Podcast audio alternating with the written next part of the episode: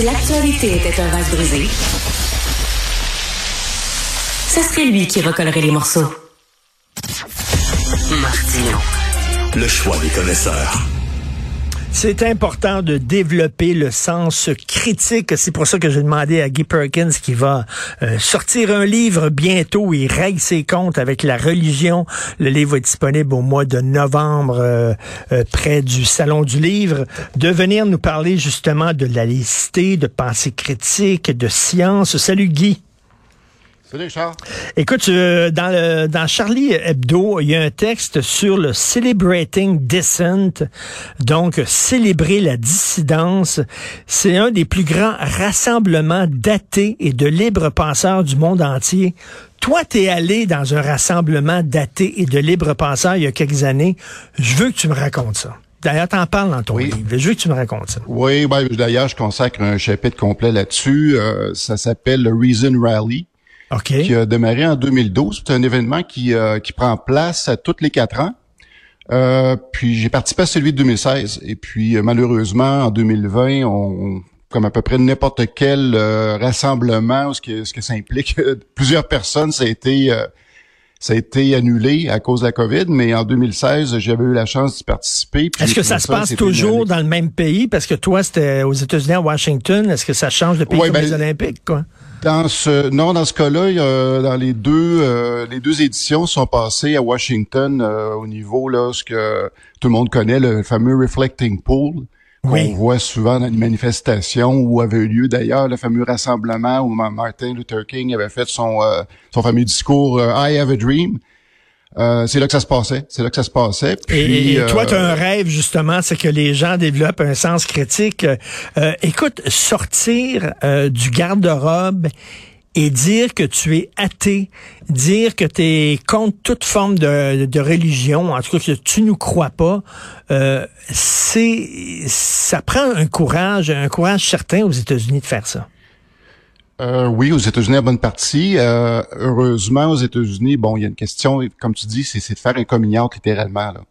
Euh, tu peux être rejeté par ta famille, les gens vont pas comprendre, puis tu vas être rejeté, puis c'est encore plus mal vu que de faire un coming out homosexuel, parce qu'au moins, c'est la bonne nouvelle, c'est que la cause homosexuelle a progressé, mais pas la cause athée, parce que la cause athée, euh, évidemment, c'est euh, c'est la géométrie variable, c'est-à-dire les, les risques que tu cours. C'est sûr que moi, ici au Québec, de dire que je suis athée, euh, je cours pas trop de risques. J'ai eu la chance de, de vivre dans un environnement où j'ai frappé le jackpot. Euh, On n'est plus dans une société, heureusement, qui euh, où le gouvernement euh, couche avec euh, le, le- le- le- le- le religieux. Euh, la pression sociale est, de, est moindre, mais par contre, il peut y avoir encore des dépressions euh, au niveau de la famille. Par contre, aux États-Unis, justement, tu peux avoir des, des problèmes euh, avec ta famille, avoir des, des rejets puis tout ça, mais dans des endroits comme dans les pays euh, euh, islamiques, là, c'est carrément ta vie qui est en danger. Alors d'ailleurs, euh, Guy, Guy s'en va. OK, Guy s'en va aux États-Unis participer à ce rallye d'athées. OK, de satanistes aux États-Unis à Washington. Presque, Et là, presque. il, il s'en va aux douanes et au lieu de dire je m'en vais dans le Maine faire du magasinage ou aller à la plage ou n'importe quoi, je m'en vais bon à Kennebank, il dit il dit aux douaniers je m'en vais dans, une, dans un dans un rallye d'athées. raconte, raconte Ouais, aux- ben, aux, écoute, Richard, ben, comment comme- le douanier a réagi.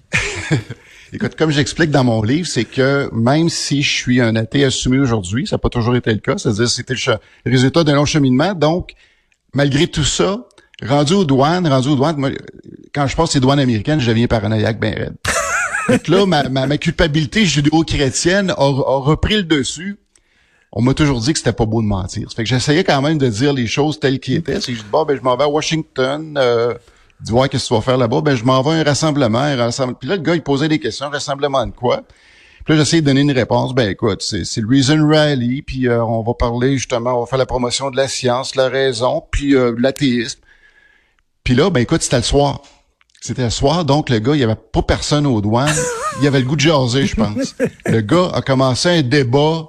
Il a commencé un débat à dire, ah, ça, le- les athées, ça, c'est les... euh, ah, ben, il me dit en anglais, c'est les godless people, ça, les, les, les gens sans Dieu. Puis là, il part là-dessus, là, là, d'un coup, là, sans, sans poser aucune autre question, là, il part, lui, à faire sa, sa théorie puis de, d'exposer c'est, c'est, c'est le fond de sa pensée sur justement la religion. le, le, le douanier, moi aussi je suis comme toi là, j'ai, j'ai rien à me reprocher, puis je regarde un douanier américain puis j'ai l'impression que j'ai 200 kilos de coke dans mon champ. Tu comprends-tu? carrément, carrément, carrément. Alors, je suis tout le temps le bord de chier dans mes culottes euh, aux douanes. Alors, toi, le gars, il te regarde, puis t'es un godless people. Il te voit quasiment avec des cornes, là. Sûrement. J'aimerais, j'aurais aimé ça dans sa tête, mais je suis sûr que c'était, c'était ça qu'il voyait, là. Puis, euh, ça se demandait, là, je voyais pas de l'autre côté de, la, de, de, de, de son... Euh, de son cube où il était installé. Il avait peut-être la, la, main tout de suite sur le gun pour dégainer, je sais pas. Mais sauf que ça a duré. Mais là, à un moment donné, je, je voulais pas l'alimenter. Je le laissais aller.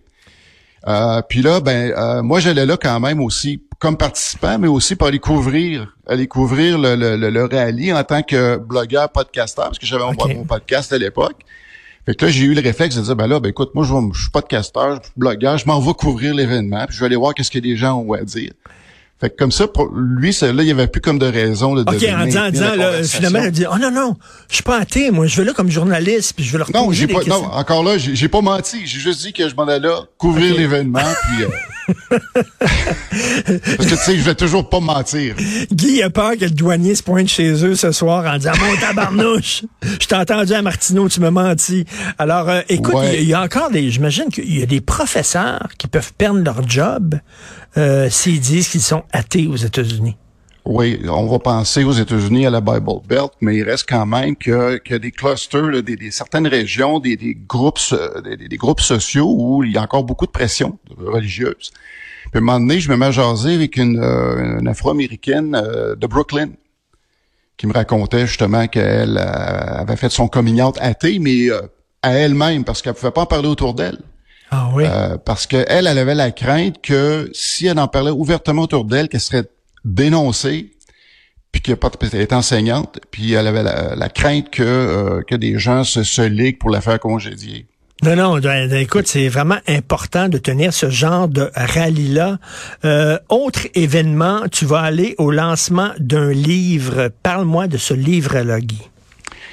Oui, écoute, c'est le livre de Yasmine Mohamed qui, euh, dans, le fond, elle, c'est un livre qu'elle avait déjà sorti en anglais, mais que là, elle le lance en français, puis elle est en tournée. Puis euh, il devait y avoir un événement qui devait avoir lieu à Montréal, qui on me dit qui a été euh, reporté à cause de la COVID. parce que ah justement, un, des, un des organisateurs a, été, diagnostiqué avec la COVID. Mais par contre, à Québec, ça va avoir lieu demain soir. Euh, je suis obligé de dire aux gens que c'est déjà sold out. OK. Euh, je vais être sur place euh, comme participant, mais en même temps, écoute Richard, c'est capoté, je vais être là aussi comme euh, garde rapproché. Garde rapproché. Mais ben, écoute, il faut le dire, le, titre de son livre, c'est Comment les progressistes occidentaux favorisent l'islam radical. Elle parle justement de ce qu'on appelle les islamo-gauchistes, des gauchistes naïfs euh, qui appuient finalement l'islam radical. C'est qui elle, Yasmine Mohamed? Mohamed?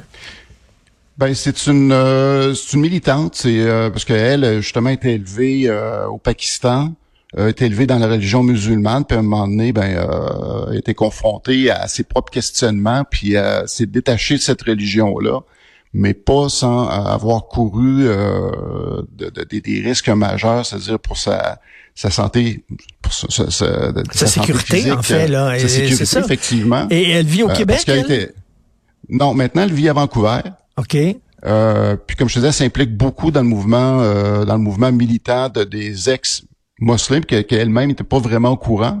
Mais elle, son, son, euh, son déclencheur, ça a été, je sais pas si tu viens, Richard, c'est, parce qu'elle a circulé, beaucoup cette vidéo-là de la, la, la, la, la, gasquette que, que Ben Affleck avait pété pendant le, le show de Bill Maher en 2014 où ce que justement Sam Harris était un, invité de Bill Maher, puis là ben les euh, Sam Harris est un fait partie de la gang de de, de, d'athées notoires qui, qui, qui est très critiqué envers toutes les religions, mais ce soir-là en particulier il parlait spécifiquement justement des euh, de, de, de, de, la croyance musulmane, puis qu'il y avait des problèmes à l'intérieur de la croyance. C'était, il y avait une approche très, très, très pragmatique et très, euh, très objective de la, de la chose, mais Ben Affleck, en bon progressiste, euh, s'est mis en... Écoute, il, il, a littéralement pété une coche. Ah oui, puis il a commencé, a commencé à traiter, euh, à traiter Bill Maher de, d'islamophobe et de raciste carrément. Puis ça, ben euh, Yasmine a vu, elle avait vu cette entrevue-là, puis elle, ça a été l'élément de la charge, dit, ben là,